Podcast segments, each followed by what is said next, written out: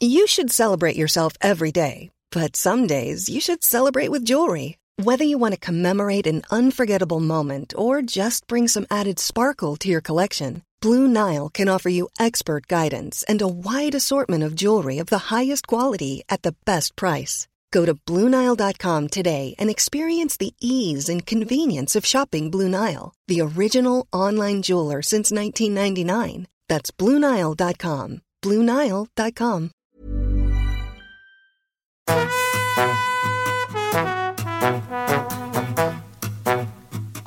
estás escuchando De piel a cabeza.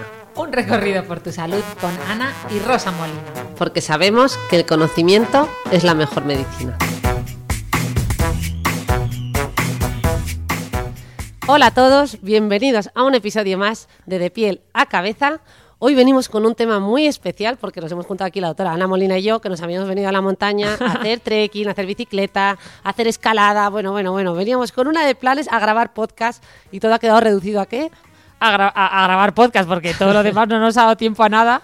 Eh, en Era parte imposible por- porque hace un tiempo terrible, hace mucho frío, lluvia, 7 grados. Mi hermana había prometido que iba a hacer un tiempo estupendo en pleno mayo, pero no ha sido así.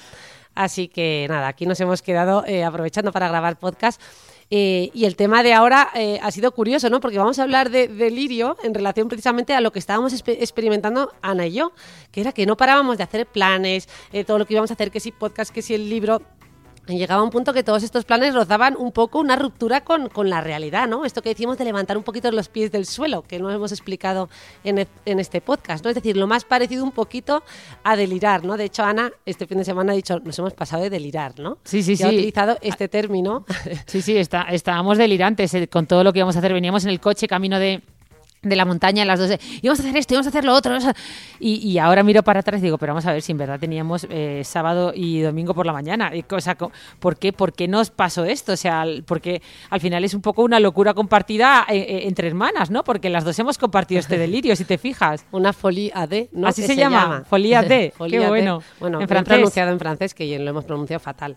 Pero bueno, yo he utilizado el, eh, término delirio, eh, lo quería exagerar, pero me, eh, has hablado tú y ya no lo he podido explicar, eh, que quería um, utilizar este término, que es un término técnico de un síntoma de, que usa- utilizamos en salud mental, pero que a veces utilizamos en sentido metafórico, ¿no? Para describir una creencia, una idea exagerada, ¿no? Irracional o extravagante, que no se basa en la, real, en la realidad, bueno, o aun basándose en algo real, lo exageramos, es desproporcionado, ¿no? Así que bueno, que a veces utilizamos, eh, quería no matizar en lenguaje cotidiano la palabra delirar para enfatizar, ¿no? O intensificar una idea o una creencia, que es un poco lo que nos ha pasado a Ana y a mí.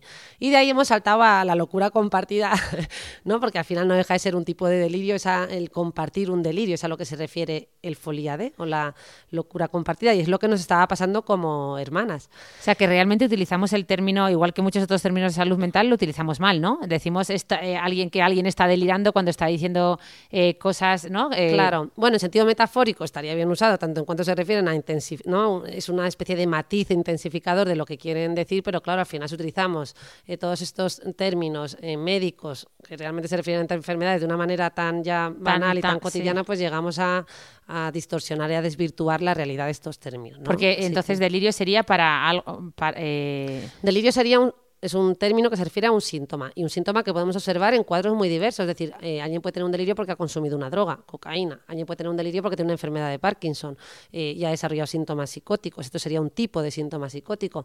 Alguien puede tener un delirio porque tiene una esquizofrenia o porque tiene un trastorno delirante crónico, que sería un poquito el cuadro que a mí me apetece contar aquí. Porque, Ana, hay un gran comentario en redes sociales, bueno, y en los medios de comunicación, y el gran debate del país de hace apenas unas semanas era que si la salud mental había salido realmente del armario, que creo que aquí ya también lo hemos comentado. Y venían a concluir que no, que la salud mental no ha salido del armario, ha salido del armario la ansiedad y la depresión. Y además, cuadros de ansiedad y depresión realmente cuestionables, que a lo mejor son simplemente estados naturales, de emociones naturales que podamos experimentar todos sin que lleguen a constituir realmente trastornos depresivos o trastornos de ansiedad. Pero ¿y qué hay de la esquizofrenia? ¿Y qué hay del trastorno delirante crónico, del trastorno bipolar? ¿Cuánta gente está hablando de esto en medios de comunicación o en redes? Muy poquita. Esta es una crítica que se está haciendo y se está llamando un poquito a la atención a que, oye, también se ponga el foco en esto y, y a ver si realmente estamos haciendo esa labor, ¿no? De, de salir del armario. ¿Tú crees que hemos salido o que no? No, no, yo coincido contigo. De hecho, eh, hoy en eh, creo que en el periódico El País leía un poco sobre la noticia que ha sido la enfermedad de Bruce Willis, que por fin le han, empezaron diciendo que tenía afasia, ¿no? Pero luego ya le han diagnosticado de una demencia frontotemporal. Eso es. Y, y, su mujer decía que, que, les había pillado por sorpresa y que se habían dado cuenta de que su educación en salud mental y sobre todo eh, patología mental pues era muy escasa. ¿no? Yo creo que quizá lo que ha salido del armario es la parte más relacionada eh, pues con el día a día, lo que tú decías, la salud mental muy de, de, de emociones, ¿no? quizás. De, mm. Empezamos a entender, tenemos un vocabulario emocional quizá mayor, eh, estamos aprendiendo a usar este vocabulario de la salud mental de forma mejor, ¿no? Pues hablamos de responsabilidad afectiva, eh, hablamos de, de compartir emociones, hablamos mucho de vulnerabilidad, pero como bien decías, está saliendo más la parte relacionada con la salud, pero falta la, que, que, salga del armario la patología mental, ¿no? Hmm. Y cuando nos, porque nos, no nos no, o sea, no nos ponemos manos a la obra hasta que hasta que nos pilla de cerca, ¿no? Hasta que realmente tienes un familiar que empieza a delirar claro. eh, o que... La demencia frontotemporal que has mencionado es que, de hecho, suele empezar con lo que se llaman las alteraciones conductuales o síntomas eh, de la esfera, incluso a veces psicótica, síntomas más que atendemos en psiquiatría y, de hecho, pues eso, a veces pasan desapercibidos durante los primeros años. Se observa un cambio en la personalidad, de repente la persona puede estar más desinhibida, más impulsiva con respecto a lo que ha sido basalmente. Eh, y por eso, bueno, pues es un diagnóstico eh, a veces que se puede llegar a diagnosticar eh, pues unos años eh, con un poquito de demora, ¿no? Eh, y bueno, sí, ha sido un poquito la, el tema ¿no? de, de, de los periódicos en, en, las últimas semanas. Vale, pues entonces, teniendo en cuenta que tenemos que profundizar en estos temas, tenemos que aprender de, de todo esto, vamos a, a, profundizar en, todas, ¿no? en todos esos problemas sí. que surgen cuando realmente eh, una persona no delira en el sentido que lo usamos en el lenguaje común, sino que delira de verdad, ¿no? que tiene delirios Eso de es. verdad. De hecho, yo te he traído aquí un caso clínico de un delirio compartido pensando en, en, dos hermanas que justo vinieron a consulta recientemente, son dos, eh, o sea, dos, dos mujeres, como nosotras. Dos como nosotras. Pero aquí tenían, eh, bueno, te cuento un poquito A más. ver, cuéntanos, Eran, cuéntanos bien la historia. Son dos mujeres de sesenta y tantos años, que, o sea, que ya tenían una edad. En realidad la que viene a consulta es una de las hermanas. Y yo resumo la historia. ¿eh? eh básicamente, eh, bueno, han compartido una vida llena de complicidad, de experiencias, de aventuras, ¿no? Con, cada una con su personalidad. Eh, pero tan cercanas, ¿no? capaces de leer casi el pensamiento la una de la otra. Total, que un día una de las hermanas comienza a experimentar extrañas sensaciones, a tener pensamientos confusos, está convencida de que hay fuerzas sobrenaturales que la manipulan, que está experimentando como radiaciones en su cuerpo, que según cuenta la hermana, pues es, le están transmitiendo a través de, del suelo de su casa y eso le produce calor, en fin. A medida que va pasando el tiempo, eh, estos síntomas que experimenta una de las hermanas eh, empieza a experimentarlos también la otra, de tal manera que llega un punto en el que empiezan a compartirlo, eh, tal que empiezan a pensar que además ya hay una mm, organización que quiere controlar sus vidas y empiezan a ver señales ocultas en, todo, ¿no? Por ejemplo, pues si ven la televisión un poco girada, pues ya le dan una interpretación a esto y a todo un poquito lo que van encontrándose en su día a día. Eh, total, que llega a un punto que, bueno, pues que estas hermanas empiezan cada vez a estar más aisladas, dejan de quedar con la gente, empiezan a cambiar de hogar varias veces, de hecho se han mudado ya Ostras. de 7, 8 veces en la Comunidad de Madrid. Eh, y bueno, finalmente, esta es un poquito el resumen de la historia, una de las hermanas viene a consulta a pedir ayuda, ¿no? Eh, bueno, ¿te imaginas por qué pide ayuda? Se supo que iba al medio cabecera y la derivó a vosotros, ¿no? Eso o... es, porque realmente eh, ellas ya habían ido varias veces, vari había ido una de las hermanas, en concreto la hermana que había sido eh, inducida, eh, o sea, la que había, digamos que hay, siempre cuando vemos una, un delirio compartido hay una que tiene como el delirio inicialmente, ¿no? Y induce a la otra. Pues esta secundaria es la que había venido a consulta, no tanto mmm, para contar esta temática o este delirio como que ella entendía que era un delirio, porque para nada consideraba que fuera un delirio, sino para exponer que ella estaba muy deprimida, que no paraba de llorar, que estaba muy angustiada por todo lo que estaban sufriendo, que su hermana no salía de la cama y que bueno, que no estaba de acuerdo con venir al psiquiatra, pero es cierto que ya empezaba a encontrarse muy mal. Así que lo que estamos haciendo ahora no es tanto hablar del delirio, sino de cómo se siente ella, ¿no? que es uno de los trabajos iniciales que hacemos en estos casos. Jo, qué interesante. O sea, que en verdad es una locura compartida. O sea, que sí que existe esto del folie deux que decías al principio, ¿no? De la claro, en, claro. francés, folie de. O sea, al final es un fenómeno psicológico que comparten dos personas, ¿no? Comparten un delirio o una creencia irracional. Es un trastorno poco frecuente, Ana, he de decir que hemos visto poquitos casos. Eh, yo a lo largo de mi experiencia clínica, pues no sé, habré visto cinco casos o algo así. Y ocurre cuando una persona tiene un delirio y convence, hemos dicho no, a la otra, generalmente son personas muy cercanas, comparten un vínculo estrecho, pueden ser hermanas, una pareja, ¿no? U otro familiar. Eh, y bueno, pues llega un punto que llegan a compartir ese mismo, ¿no? Ese mismo eh, delirio. Y hablamos eso del inductor, que sería el que lo tiene en primer lugar, que sería el principal, y el secundario, ¿no? Que es un poquito el que se contagia eh, de ese delirio. Y al final, pues como te puedes imaginar, es que todo este delirio puede llevarte a, a una restricción de tu vida, a un sufrimiento muy importante como están sufriendo estas dos mujeres. Eh, han dejado de salir, no tienen contacto con su familia porque consideran que, lejos de ayudarles, les dicen que, ¿no? que han perdido la cabeza. Con lo cual no quieren saber nada de nadie, ni de amigos, ni de familiares, eh, y están sufriendo muchísimo. Con, en una vivienda prácticamente aislada, solo una sale a la calle, hace Hacer la la compra, y llevan una vida pues muy, eso, muy aislada, muy con- restringida. sin poder disfrutar de otras facetas de su vida. Y qué, qué difícil tiene que ser abordarlo desde psiquiatría, ¿no? O sea, has dicho que tú ahora estás centrándote simplemente en escuchar. O, o- Claro, o sea, es un- son cuadros muy complejos porque no, no puedes confrontar directamente y ponerte a hablar del contenido del delirio, porque muchas veces estos delirios son, eh, por así decir, incluso se construyen como una compensación a otros aspectos, ¿no? Incluso deficitarios, a veces pues se constituyen en, bajo, en base a una baja autoestima, en fin, podríamos Sí. entrar a, a detallar eh, todo eso, pero lo que te quiero decir es que al final confrontar eso lo único que puede hacer es que, que se, primero que deje de venir, Claro. segundo que se acentúe mucho más su creencia eh, y que la confirme todavía más eh, y no sirve. Entonces lo primero es validar el sufrimiento, que es lo que le está pasando, bueno. en ese momento en que está pasándolo muy mal, que tiene ansiedad, que no duerme, que está desanimada, trabajar ese vínculo No cuestionar el terapéutico que porqué, ¿no? No cuestionar si Claro, porque eso. no es el objetivo ahora de la consulta. Qué Luego a lo mejor más adelante entramos en, en otras materias, pero ahora mismo estamos en esa fase. Jo, qué interesante. Oye, pues qué bonito esto, bueno, bonito no, pero que, que- que bien conocer esto del Foliaz D, que por cierto, nosotras lo hemos tenido, pero ya veo que a mucha menor escala. eh, pero yo creo que tú has sido la, ¿cómo le has llamado? La, ¿Cómo era? La inductora. Tú has sido la inductora. Tú eres la que venías con más ganas de Bueno, hacer tú sueles ser más bien la inductora, más que yo.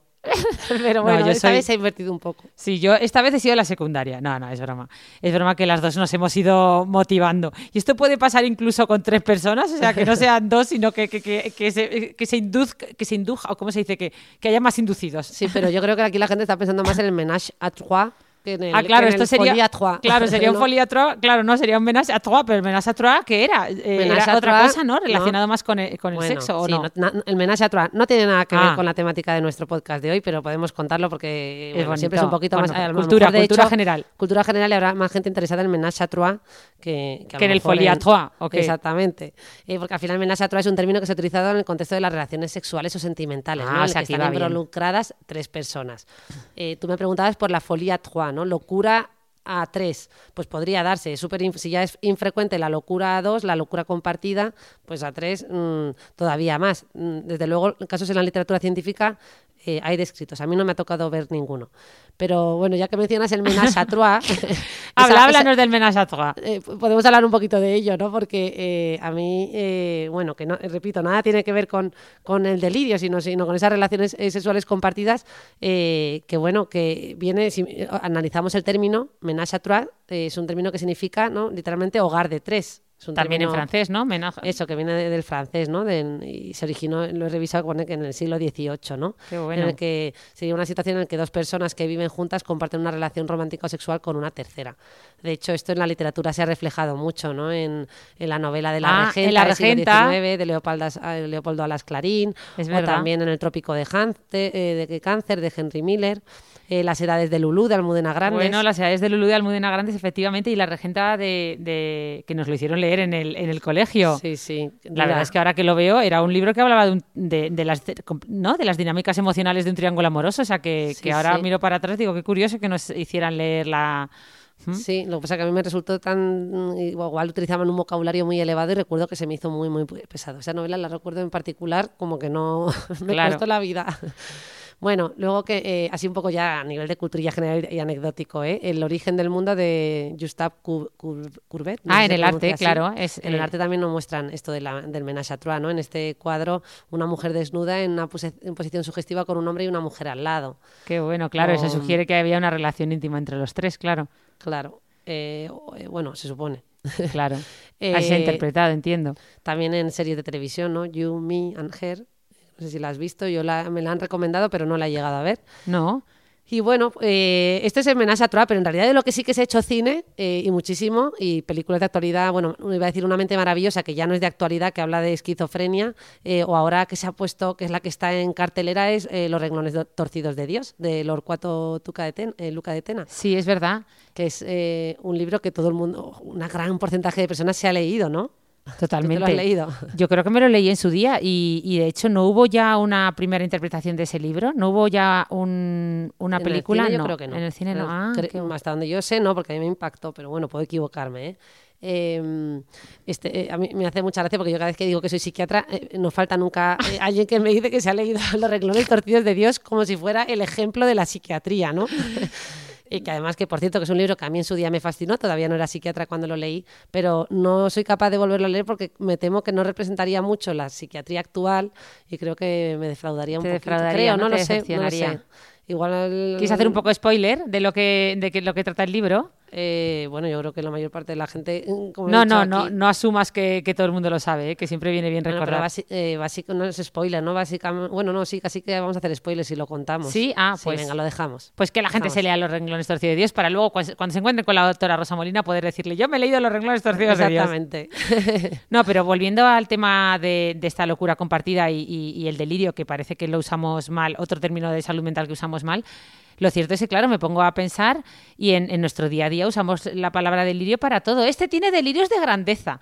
Este tiene delirios, ¿no? De, de- de celos, está delirando, se cree que, ¿no? O sea que hay un montón de... Claro, porque esto, son- esto que has dicho serían los subtipos del trastorno delirante. Déjame Ah. que diga una cosa, porque esto es importante. Además, la gente lo confunde y, y yo creo que hay gente que no sabe ni de la existencia del trastorno delirante crónico. O sea, es un trastorno que se llama así, trastorno delirante crónico, cuya, digamos, eh, problema principal es el delirio. Tienen un delirio encapsulado y más allá de ese delirio no tienen otros síntomas destacables ni hay otros cambios eh, en la evolución de esas personas, ¿vale? Eso es lo que conocemos como trastorno delirante crónico, que es distinto a la esquizofrenia, que de hecho es la que más sacan en las películas, es la esquizofrenia. Porque la esquizofrenia es mucho más compleja, vemos más síntomas, lo que llamamos síntomas positivos y síntomas negativos. Los síntomas negativos son como más deteriorantes, hay como una pérdida de funciones, ¿no? Hay como un deterioro en ciertas funciones de esa persona, con lo cual no es solo que tengo un delirio, no es solo que tengo alucinaciones, ¿vale? Sino que tengo más síntomas.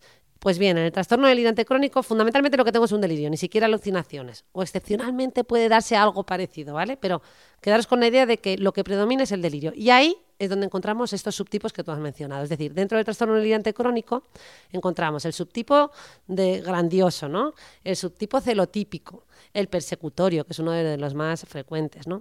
Y luego hay otros que no sé si te sonarán, el erotomaníaco, Me suena un montón. Ese, ese que, ese que, que el de, la, el, el de la erotomanía, que fue escrito por un autor, Clerambault, eh, generalmente es aquel en el que una mujer, es más frecuente en mujeres, desarrolla repentinamente la creencia delirante de que un hombre, eh, con el que nunca ha tenido además ningún tipo de relación, está enamorado de ella. ¿No? Eh, se suele dar además generalmente con, o sea, el enamoramiento suele ser hacia una persona de rango social superior, ¿no? Al que está sufriendo este delirio eh, y que siente que se encuentra en una estrecha comunicación con ella.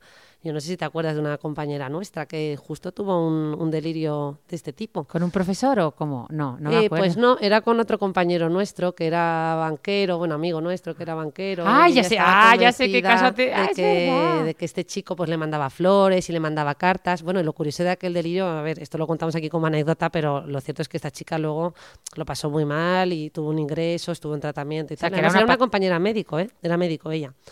Eh, pues eh, ya llegó un punto que en otro episodio que tuvo, eh, en un segundo episodio, eh, pensó que esta persona había fallecido y que había dejado su herencia, le había dejado su herencia a ella y a otra amiga, que fue a Oh. otra amiga médico que fue a la que escribió. Le dijo, nos ha dejado la herencia la mitad para ti y la mitad para mí. Y entonces nuestra amiga, ¿verdad? Se asustó en plan, pero ¿cómo? Este chico no ha muerto.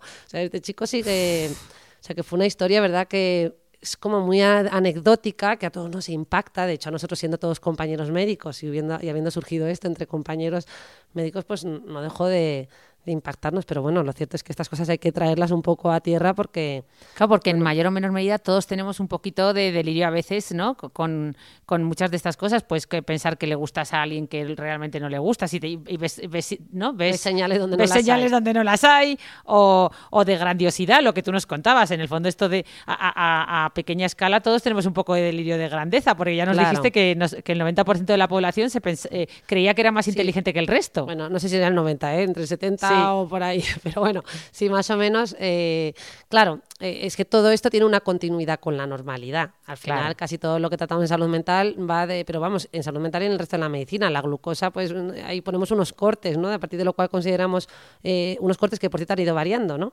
A partir de los cuales consideramos que unos niveles de glucosa excesivos hay que tratarlos. ¿Vale? Pues bueno, podríamos decir que se asemeja un poquito tanto en cuanto hay una, una, una solución de continuidad entre lo normal y lo patológico. Esto lo vemos típicamente, efectivamente, en los delirios. En el de grandiosidad, ¿qué ocurre? No? Que nos encontramos con facultades especiales que nos hacen sentir por encima de los demás. Eh, encontramos una asociación con un estado, o sea, generalmente además tenemos un estado de anímico un poco expansivo, ¿no? Claro, claro. Consecuencia de este delirio que estamos teniendo y por eso hay mucha gente que lo confunde con el trastorno bipolar. ¿Cómo distinguirías tú? Un trastorno delirante tipo grandioso, ¿no? Claro. Subtipo grandioso, por ejemplo, de un trastorno bipolar. ¿Qué, qué opinas?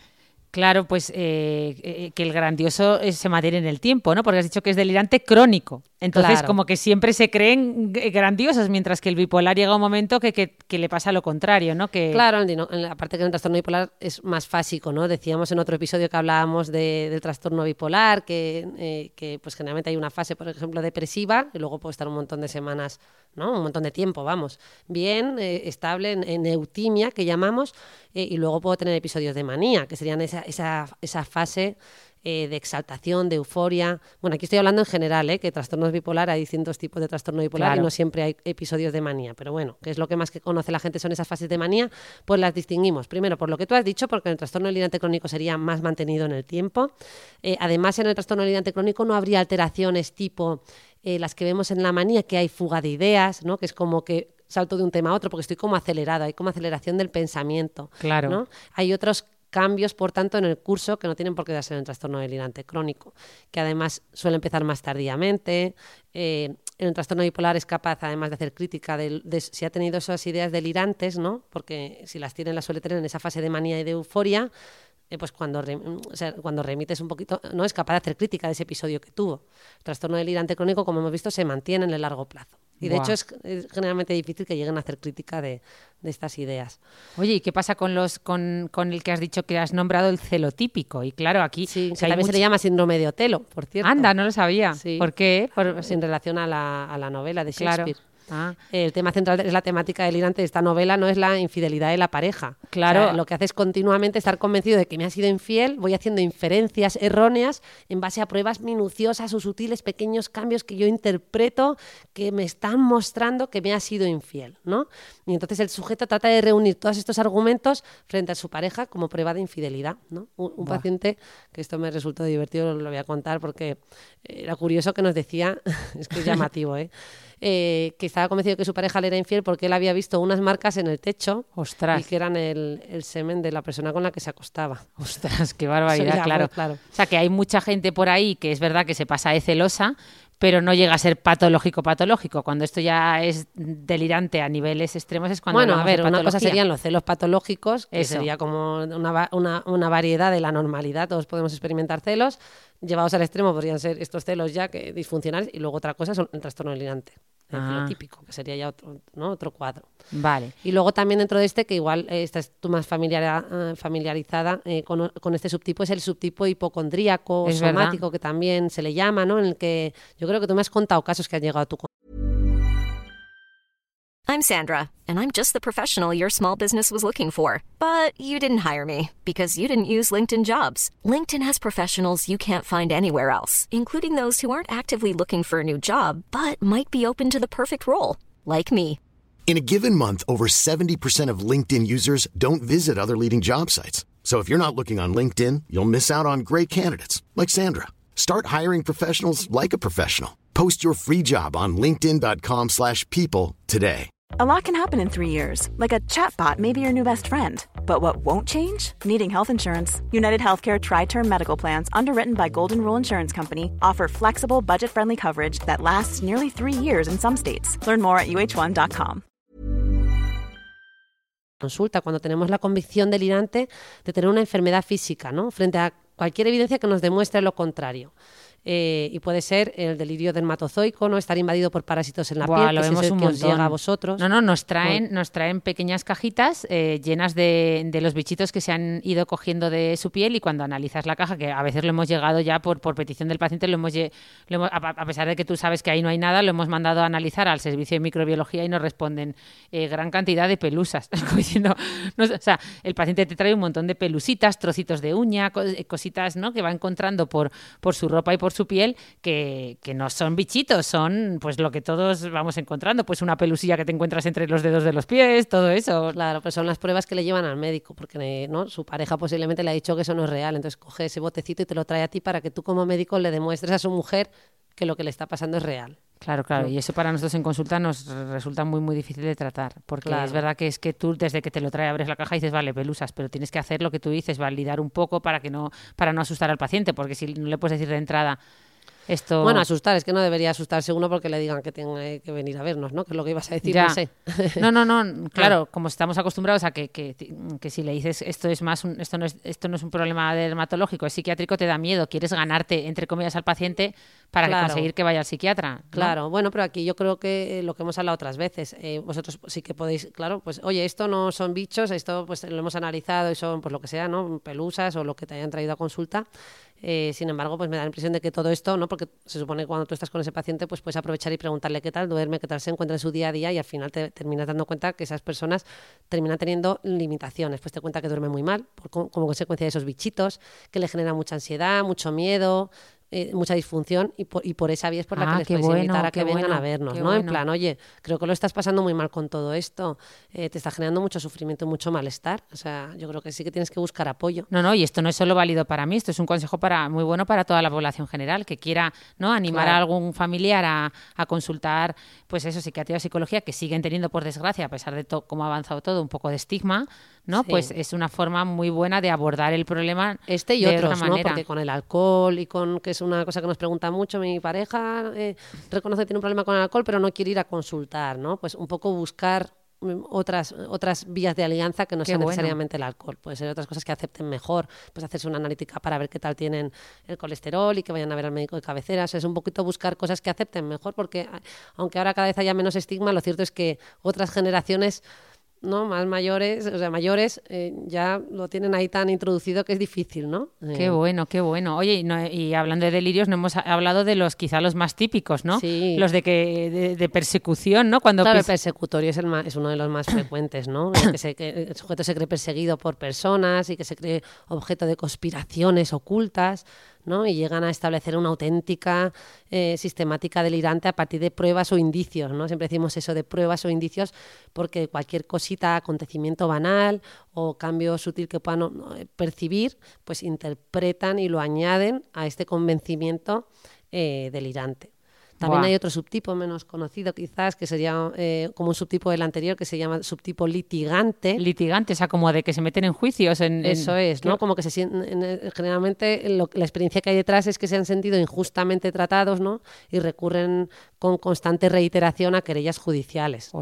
Buscando un poquito pues ser eh, pues resarcidos por la justicia, ¿no? Y entonces sí que tienden un poquito a eh, a esto. ¿Y, y qué más? Yo creo que, eh, ¿sabes lo que pasa? Que justo además en los subtipos del trastorno delirante, según uses la clasificación europea o americana de las clasificaciones psiquiátricas, incluso varían algunos de los términos. Yo voy a mencionar aquí, si me lo permites, eh, algunos términos clásicos eh, que merece Sí. la pena conocer para el que quiera profundizar. Mirad, está el delirio de persecución de la SEGE, bueno, que fue descrito en 1852, que es el que ya hemos mencionado, pero como en su término original.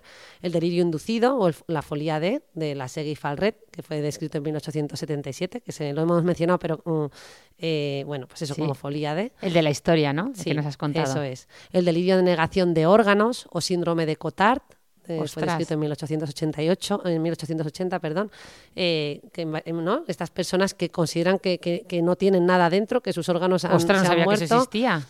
Sí, sí, se llama síndrome de Cotard. Es también, es, es también bastante infrecuente. ¿eh? Luego otro, que este sí que es muy poquito conocido, que se llama delirio sensitivo de autorreferencia, descrito por Kresmer en 1918, que este se da más sobre personalidades muy sensitivas, personas muy sensibles, a veces con baja autoestima, eh, y sí que tiene esa construcción sobre esa misma personalidad de, de un delirio. ¿no? Pero como en qué, qué- qué- qué es lo que les hace delirar, porque ahora está muy de moda esto de paz, de soy persona altamente sensible y parece que todo el mundo es paz. todo el mundo se ha puesto de moda. No, yo soy paz, yo soy paz, yo soy paz. ¿Tiene algo que ver con eso o no? No, no, nada, no, no tiene nada que ver. Simplemente, bueno, he, he- he escrito la palabra sensible porque en la literatura se, se tiende a describir mucho a estas personas con ese término, ¿no? Eh, pueden ser personas escrupulosas, introvertidas, Ah, vale. que a veces pueden tener menos recursos defensivos, ¿no? Ante situaciones adversas. Eh, y bueno, pues Kresmer eh, describía este, este delirio, ¿no? Sugiriendo que había una, una interacción entre tres elementos. Por un lado, esa sensibilidad de la persona, por otro lado, una vivencia como de insuficiencia, de, como de baja autoestima, y por otro lado, una acción ambiental. ¿No? que ponía en, en juego pues esa propia estima, ¿no? Pues eh, a mí me pasó con una paciente con estas características eh, que hizo un delirio con una de sus jefas, ¿no? Y ella sentía pues que ya eh, había como todo un complot en torno a ella y bueno, partiendo un poquito de esas características. Ah, porque ella era así, eh, la gente la trataba, ¿no? Eh, Eh, claro, bueno, no, que eso lo predisponía a desarrollarlo. hmm.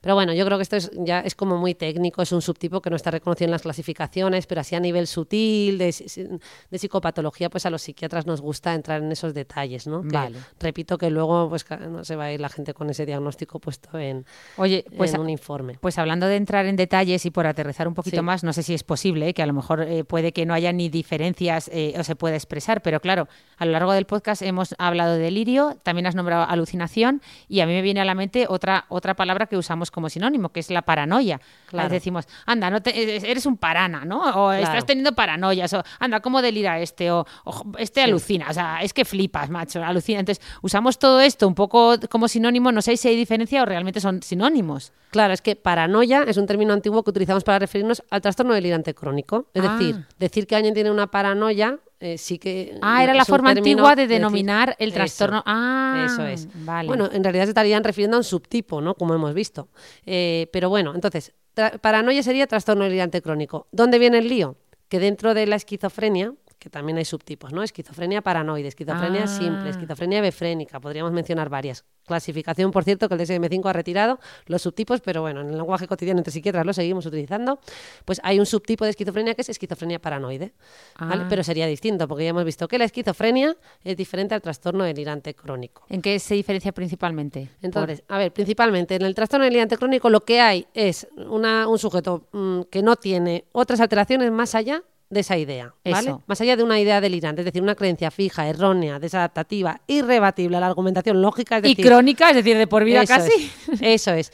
Eh, y, que está, y que le aco- acompaña toda la vida, ¿vale? Y eso es lo que tiene, eh, principalmente. No vamos a entrar aquí en sutilezas psicopatológicas que usaríamos los psiquiatras para que nos entienda eh, la Sí, gente. sí. Esa sería la característica principal del trastorno delirante crónico, mientras que en la esquizofrenia vemos mucho más, ya lo hemos dicho, síntomas positivos, síntomas negativos, puede haber un deterioro de ciertas funciones, aparecen a veces disfunción cognitiva, ¿no? es decir, Claro. que afecta a sus capacidades cognitivas superiores, por ejemplo, la, la cognición social que hemos hablado aquí, eh, entre otras. ¿vale? Esa sería una diferencia eh, de las más importantes. Otra es cómo se genera, eh, que es lo que nos permite distinguir entre dos, voy a decir aquí dos tecnicismos, pero os lo explico de una manera para que lo imagináis visualmente. El tecnicismo es proceso versus desarrollo. Proceso eh, lo utilizamos para referirnos a que hay una ruptura biográfica en el paciente. Eh, es decir, esto es lo que ocurre en el sujeto con esquizofrenia. De repente hay una ruptura con, la biografía de esa persona. Algo que nos resulta poco comprensible. Esa persona era de una manera y de repente hay un antes y un después en su vida. Qué Eso bueno. es lo que observamos en la esquizofrenia, que además debuta en edades más tempranas, los ¿no? pues puede entre los 15, 20 y los 30 años, mientras que el trastorno delirante crónico pues debuta en edades un poquito más tardías y lo que observamos es un desarrollo, es decir, es como si hubiera una acentuación de los rasgos de la personalidad que tiene esa persona, ¿no? Si lo tuviéramos que dibujar, en vez de ver una fractura, una ruptura, lo que vemos es una línea continua como en diagonal que va subiendo, ¿no? Como si nos fuéramos desviando. Hay como En el una trastorno desviación. delirante crónico, ¿no? Eso Van es. como Eso, en el trastorno delirante crónico hay como una acentuación de los rasgos previos y habría como una línea de un continuidad. proceso, ¿no? Es, no, es O sea, desarrollo. es en desarrollo. Y O sea, en- proceso sería, bueno, eh, olvidaros de proceso y desarrollo si no, pero proceso era ruptura biográfica, que es lo que vemos en esquizofrenia, y desarrollo, desarrollo, Eso, continuidad, como una línea en diagonal, que sería lo que veríamos en el trastorno delirante eh, crónico. Pero bueno, hay mm, todo esto ha habido como debate a lo largo de la historia entre la escuela francesa, la escuela alemana, sobre si podrían englobarse todos dentro de las esquizofrenias, en fin. Nosotros a día de hoy los distinguimos un poco mm, pues de esta manera, ¿no? Explicado de una, de, eh, de una manera sencilla. Sí, y, y- entonces las formas paranoides de la esquizofrenia es lo mismo que las formas parafrénicas o todo o me estoy liando yo misma. Claro. No, y luego, bueno, sé que has utilizado, has utilizado la palabra parafrenia, que sería como un término nuevo. Vamos a- ya hemos explicado qué es la esquizofrenia, hemos explicado lo que es el trastorno delirante crónico, pues hay como un tercer grupo, podríamos decir, que hay quienes lo consideran tercer grupo y quienes no lo consideran, pero bueno, yo lo voy a contar aquí, que sería lo que se conoce como parafrenia. La Anda. parafrenia lo que destaca es el carácter fantástico de la producción delirante, es decir, sería un delirio, un delirio pero como muy fantástico porque generalmente... De Hollywood, ya- de ya de- Hollywood, de- eso. o sea- Es decir, en el trastorno delirante crónico, tradicionalmente siempre se ha dicho que el delirio es lógico. Es decir, Ah, claro, es verdad, celos, claro. Claro. es verdad, celos, pensar que te persiguen, son cosas que puede pasar a cualquier Eso persona, es, ¿no? eso Ah. es. Aunque a día de hoy se rebate y se dice que pueden ser lógicos o fantásticos, ¿eh? Pero bueno, así a modo general, lo más frecuente y para la población general, quedaros con que el trastorno delirante crónico sería un delirio generalmente que nos resulta comprensible y lógico, mientras que en la parafrenia es todo como, pues como tú has dicho, como de película de Hollywood, muy fantástico, ¿no? Y todo lo demás está bien conservado, la personalidad está conservada, no hay déficits cognitivos, no hay síntomas negativos, no hay nada más, nada más que un delirio muy fantástico. De hecho, un caso que tuve en eso, consulta- cuéntanos algún ejemplo de para que un lo- ejemplo que es, mira, una mujer que vino, que también en torno a unos 50, 60 años, ya entrada, no me acuerdo la edad exacta, pero diría más bien 60, que vino a urgencias, tenía, estaba un poquito con sobrepeso, tenía una barriga prominente, un abdomen prominente, y decía que venía a dar a luz a los 101 hijos que portaba en su barriga porque bueno, pues ella era la elegida de Dios y tenía esta misión especial. Bueno, ya no me acuerdo bien de la historia, era una historia muy florida, con todo lujo de detalles, Buah. muy extravagante. eh, y bueno, pues eh, eso, ¿no? Que Eso era una muchísimo la ¿no? Porque era Eso algo- es. Más frecuente generalmente en mujeres. eh, y bueno, pues eh, nada, yo creo que no vamos a entrar más en, en tecnicismos de la parafrenia, pero es un, como un subtipo eh, que mm, se está estudiando mucho sobre si también puede tener que ver con cambios degenerativos cerebrales o no, en fin. Eso más para técnico No, no, no, pero hemos aprendido un montón en este episodio, porque por un lado tenemos lo que es un poco entre comillas, ¿no? Eh, No, no, no normal, porque hemos aprendido de ti que no se habla de normal y no normal, sino de funcional y disfuncional, ¿no? Luego tenemos, eh, pues eso, la- hemos entendido lo que es un trastorno delirante crónico y lo hemos aprendido a diferenciar de la parafren o sea, de la, de la esquizofrenia, y luego hemos aprendido cómo esos delirios, ¿no? Pueden ser eh, un poquito normales, ¿no? Pues como pensar que eres más listo de lo normal, ¿no? Son El- más, el le llamamos más lógicos o comprensibles. Ah, eso, más lógicos y comprensibles o absolutamente fantásticos. Y, pero al final todo esto no deja de ser patológico ¿no? para el paciente. Todas estas personas, pues entiendo que este, este último caso que nos has contado, pues esa mujer no puede ir a su trabajo y contar que va a tener 101 hijos por, porque Dios le ha mandado, ¿no? O sea, todo eso le supone un problema, ¿no? Entonces, ¿cómo evolucionan estas personas, ¿no? Como... Claro. Eh, hombre, pues eh, te puedes imaginar que una que complicado, ¿no? Eh, al final lo que sabemos, fíjate que es que el trastorno delirante crónico eh, generalmente mm, solemos pensar que, que- que las tasas no son de éxito no son muy elevadas, es que es difícil de tratar, te puedes imaginar, porque además el delirio no está claro cómo se produce, es un cambio solo de neurotransmisores, es un tema, es una construcción hecha sobre un- una personalidad basal que le predispone en base a ciertas inseguridades a desarrollar todo es- toda esta historia, esta narrativa, ¿no? este, este delirio como una forma compensatoria de ciertos déficits internos es muy complejo, ¿no? Y pues, tan complejo, tan complejo que hasta, pues eso, que, que en general las estadísticas no son muy al- eh, no son muy positivas, tanto en cuanto vemos que hasta un 50% pues mantienen como mínimo su curso continuo. ¿no? Eh, no sé si los porcentajes han variado mucho, tendría que revisar las últimas publicaciones, eh, pero remisión, remisión completa, yo lo que recuerdo es que se- en las estadística- estadísticas que siempre se han dado es en torno a un tercio. Y, y ni siquiera sabemos si es un tercio real, porque claro, los estudios científicos a veces hay como un solapamiento importante entre la esquizofrenia, trastorno delirante, parafrenia y otros subtipos.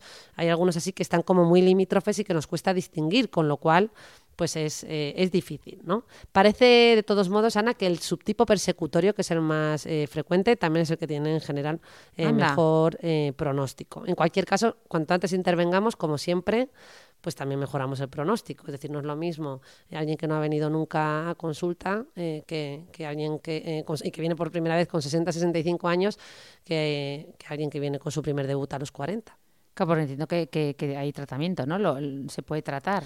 Claro, hay tratamiento, pero es, es difícil, eh, porque a nivel de farmacología, pues eh, aunque se siguen utilizando los antipsicóticos, sobre todo con la intención de tratar esos, esas ideas delirantes, pues no han mostrado éxito muchos de ellos. Eh, quizás uno de los que más se utiliza a día de hoy es el pimocide, que te sonará, porque yo creo que eso no lo usáis también los dermatólogos en el... No, No, no me suena. Ah, vale. Pensaba, no, pero igual me he liado. Bueno, no, no son súper efectivos. A diferencia, bueno, a diferencia a lo mejor de otros trastornos, muestran menor efectividad. Y luego a nivel de terapia, pues también te puedes imaginar que como al final, por del- definición, el delirio es irrebatible, eh, claro, tú lo que vas a trabajar ahí principalmente es el delirio. Entonces, son casos difíciles, la verdad. También he he de decir que es un poquito menos frecuente que, que la esquizofrenia, ¿eh? O sea, Vale. a nivel de prevalencia, la esquizofrenia es un 1%, decíamos, ¿no? Eh, uno de cada 100, es decir, prácticamente en nuestra clase de medicina había alguien con esquizofrenia. Ostras. Unos 100 alumnos, o sea, es una prevalencia muy elevada, como, otros como otras enfermedades médicas. La- el trastorno delirante crónico es menos frecuente. Menos frecuente. ¿Y quiénes son más vulnerables en cuanto a epidemia? Ya que te pones a hablar un poco de epidemiología, es más vulnerable en hombres porque los casos de hoy nos has contado casi todos mujeres. Las hermanas, la de los 101 hijos. Es verdad, es verdad. Pues eh, en principio es más frecuente en, en hombres, pero bueno, también depende del subtipo. Efectivamente, el de persecución y el de celos es más típico de hombres o es más frecuente en hombres, mientras que el delirio erotomaníaco es casi, bueno, no exclusivo, pero que es mu- mucho más frecuente en mujeres. Que bueno, ¿no? estoy seguro que tiene que tiene que tener un componente cultural, ¿no? Que los hombres además ven muchas películas de acción, ¿no? De, de- Sí, y a lo mejor hormonal, no sé, eso hay... Qué Yo bueno. creo que hay muchas hipótesis y, y todavía pues a ciencia cierta sabemos poquito, ¿no? Es un tema muy difícil de investigar por su poca baja frecuencia y, y- y por el solapamiento con otras entidades, ¿no? Claro. Jo, pues oye, eh, no sé si quieres añadir algo más. A, a- a mí me ha gustado mucho este episodio porque al final nos has dejado muy claro la, la diferencia entre eso, lo que es un delirio funcional y disfuncional, eh, la paranoia, las alucinaciones, los, ¿no? un poco las Sí. enfermedades que más se asocian a, a estas cosas que tanto vemos en el día a día. Y no sé si hay alguna cosa que nos Sí, quieras no, quizás añadir comentar. el tratamiento, que, que por, acá, por acabar de cerrar esa parte del tratamiento, que mm, también para que lo entendáis, ¿no? Que, que al final estas personas tienen muy poca conciencia de enfermedad, ¿no? Hemos Claro. dicho que el delirio es irrebatible, entonces en general no hacen crítica de lo que les sucede, por tanto ya es muy difícil ayudar, o sea, porque van a ser reacios a, pe- a venir a pedir ayuda. Claro, es Generalmente que- vienen porque vienen con un familiar, que a lo mejor ya están teniendo problemas en casa y el familiar dice, oye, tienes que ir a que te vean. Eh, y luego cuando acceden a los servicios sanitarios, es decir, cuando por fin eh, vienen, eh, pues también es muy difícil la continuidad. Incluso en algunos casos extremos que se ha tenido que recurrir, imagínate, ima- te puedes hacer una idea de que habrá algún, hay casos pues que generan, tienen un gran problema familiar en el domicilio, ese delirio puede llevar a, a problemas gordos eh, y se ha llevado a un ingreso involuntario. Pues claro, un ingreso involuntario muchas veces mm, pues, pues lleva a mantener una escasa adherencia al tratamiento, porque esa persona a veces Claro. ni siquiera sus síntomas no remi- remiten, se va de alta y se va todavía más enfadado, ¿no? Es un campo muy complicado. Los ingresos involuntarios, por cierto, que lo he mencionado, es súper infrecuente y se hacen en casos muy excepcionales porque sabemos esto, porque sabemos que, que no tienen un beneficio. Pero claro, hay situaciones insostenibles que, en las que no queda otra, ¿no? Pero bueno, ya sería entrar en, en mucho detalle, ponernos a contar eh, estos casos, pero bueno, por lo menos transmitir que a veces nos encontramos con, con casos muy complejos y, y yo creo que la idea, y la, ¿no? la idea se, se transmite. También es muy difícil hablar de una manera divulgativa de todo esto, porque como veis al Es final... muy, muy complejo, o sea, es muy complejo, Es muchas clasificaciones. Muchas clasificaciones, muchos datos a nivel psicopatológico que ahí no hemos entrado, pero hay muchos matices en el lenguaje que utilizamos en consulta para distinguir unos de otros. Bueno, supuestas distinciones que a veces también, pues eso, se solapan los límites. Entonces, en fin, es, el, es uno de los grandes retos. ¿no? Al final, la esquizofrenia, el trastorno delirante, son los que representan eh, principalmente a la psiquiatría. ¿no? Cuando la Qué gente piensa en bueno. psiquiatría, ¿no? piensa un poquito en esto y de ahí que las películas, lo más saliente y lo más. Claro, de hecho decías folie ad de, que es locura de compartida, y claro, es verdad que, que, que, que, claro, cuando una persona piensa en locura, se te ha ido la cabeza, pensamos en delirar, Hmm. en, en, ¿no? En, Claro. en, la psicosis, en tener, ¿no? Es un poco eso, claro, es lo que más representa Sí, a, eso es. Ah, bueno, a sobre todo a la especialidad, que es mucho más amplia, obviamente. Claro, eso es. Porque muchas veces todos estos delirios son los que luego pues eh, empieza, eh, puede llevar incluso a una persona a suicidarse y a un montón de cosas más, ¿no? Claro, claro, efectivamente. Y estos casos eh, se ven, eh, o sea, bajo, bajo esa idea, eh, bien puede ser o bien reactivo, es decir, por el miedo y la intensidad de ese delirio, de la temática que sea, pues me lleva a suicidarme, o el propio contenido del delirio, es que yo me suicido porque tengo un fin, eh, ¿no? Superior o Claro, claro, Sí. ¿no? O simplemente ese delirio termina provocando una, eh, una limitación tan grande de la, de la vida diaria que, como Que tú bien una decías, depresión, te lleva un una depresión, mayor, dejas de dormir y, Sí. claro.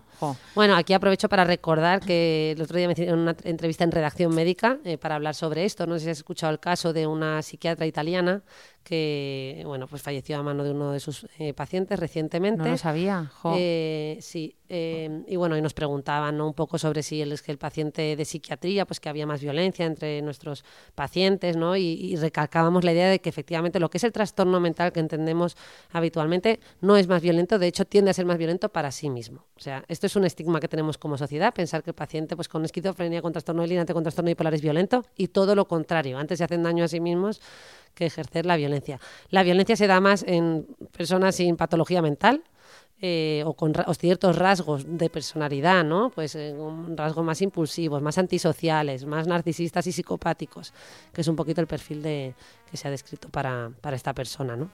Así que bueno, Qué con bueno, me qué despido, bueno que si este no me Nada, nada, no, no, súper bonito, súper interesante. Me, justo me, esto lo aprendí yo desde hace muchos años contigo, porque me acuerdo que fui a tu consulta Mm. y tenías la, la- tenías la, eh, tu mesa de trabajo para atender pacientes, la tenías enfrente de la puerta y no tenías una puerta detrás, que claro, uno se imagina la consulta de un psiquiatra como con una vía de escape, ¿no? Como si pasa algo que podáis salir. Me dijiste, no, Ana, si es que aquí las tasas de violencia, o sea, que estamos muy tranquilos. Bueno, O sea, a ver, general. se pueden dar en contextos concretos. Claro. Ojo, a ver, de hecho, en muchos, muchos sitios sí que hay una puerta trasera, eh, pero fíjate en las urgencias de los hospitales, pero para todas las consultas de medicina. Porque realmente se pueden dar situaciones de intoxicación, ¿no? Alguien que venga Claro. intoxicado bajo los efectos de cocaína, evidentemente se puede poner más agresivo. O sea, Claro. pero ya estamos hablando de alteraciones Sí, externas. pero, pero me ha gustado mucho ese matiz que tú me lo aclaraste hace mucho tiempo de ese estigma que tenemos asociado de eh, patología psiquiátrica con violencia y que hay que... eh, Eso hay que desterrarlo un poquito. Que se da en contexto de muchas otras cosas antes que en... eh, violencia hay, pero no necesariamente por tener esquizofrenia, ni mucho menos, o un trastorno bipolar. Qué bueno, qué bueno, qué bueno este matiz y qué interesante todo lo que hemos aprendido. Pues nada, eh, seguimos aquí grabando, seguimos con nuestro delirio, eh, nuestra AD. nosotras seguimos creando aquí ideas fantásticas, ¿eh, ¿no? Y pasando frío, son y pasando poco- frío en la montaña. Poco irracionales, o sea, poco racionales las nuestras.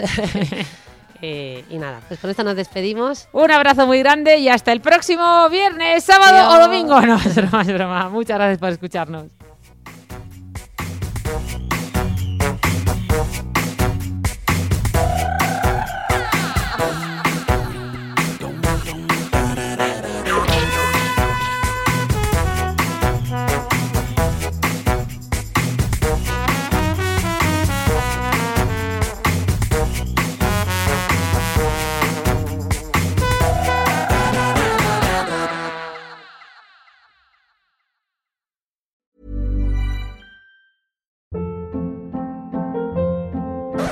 Hold up. What was that? Boring. No flavor. That was as bad as those leftovers you ate all week. Kiki Palmer here, and it's time to say hello to something fresh and guilt-free. Hello Fresh. Jazz up dinner with pecan-crusted chicken or garlic butter shrimp scampi. Now that's music to my mouth. Hello Fresh. Let's get this dinner party started. Discover all the delicious possibilities at hellofresh.com.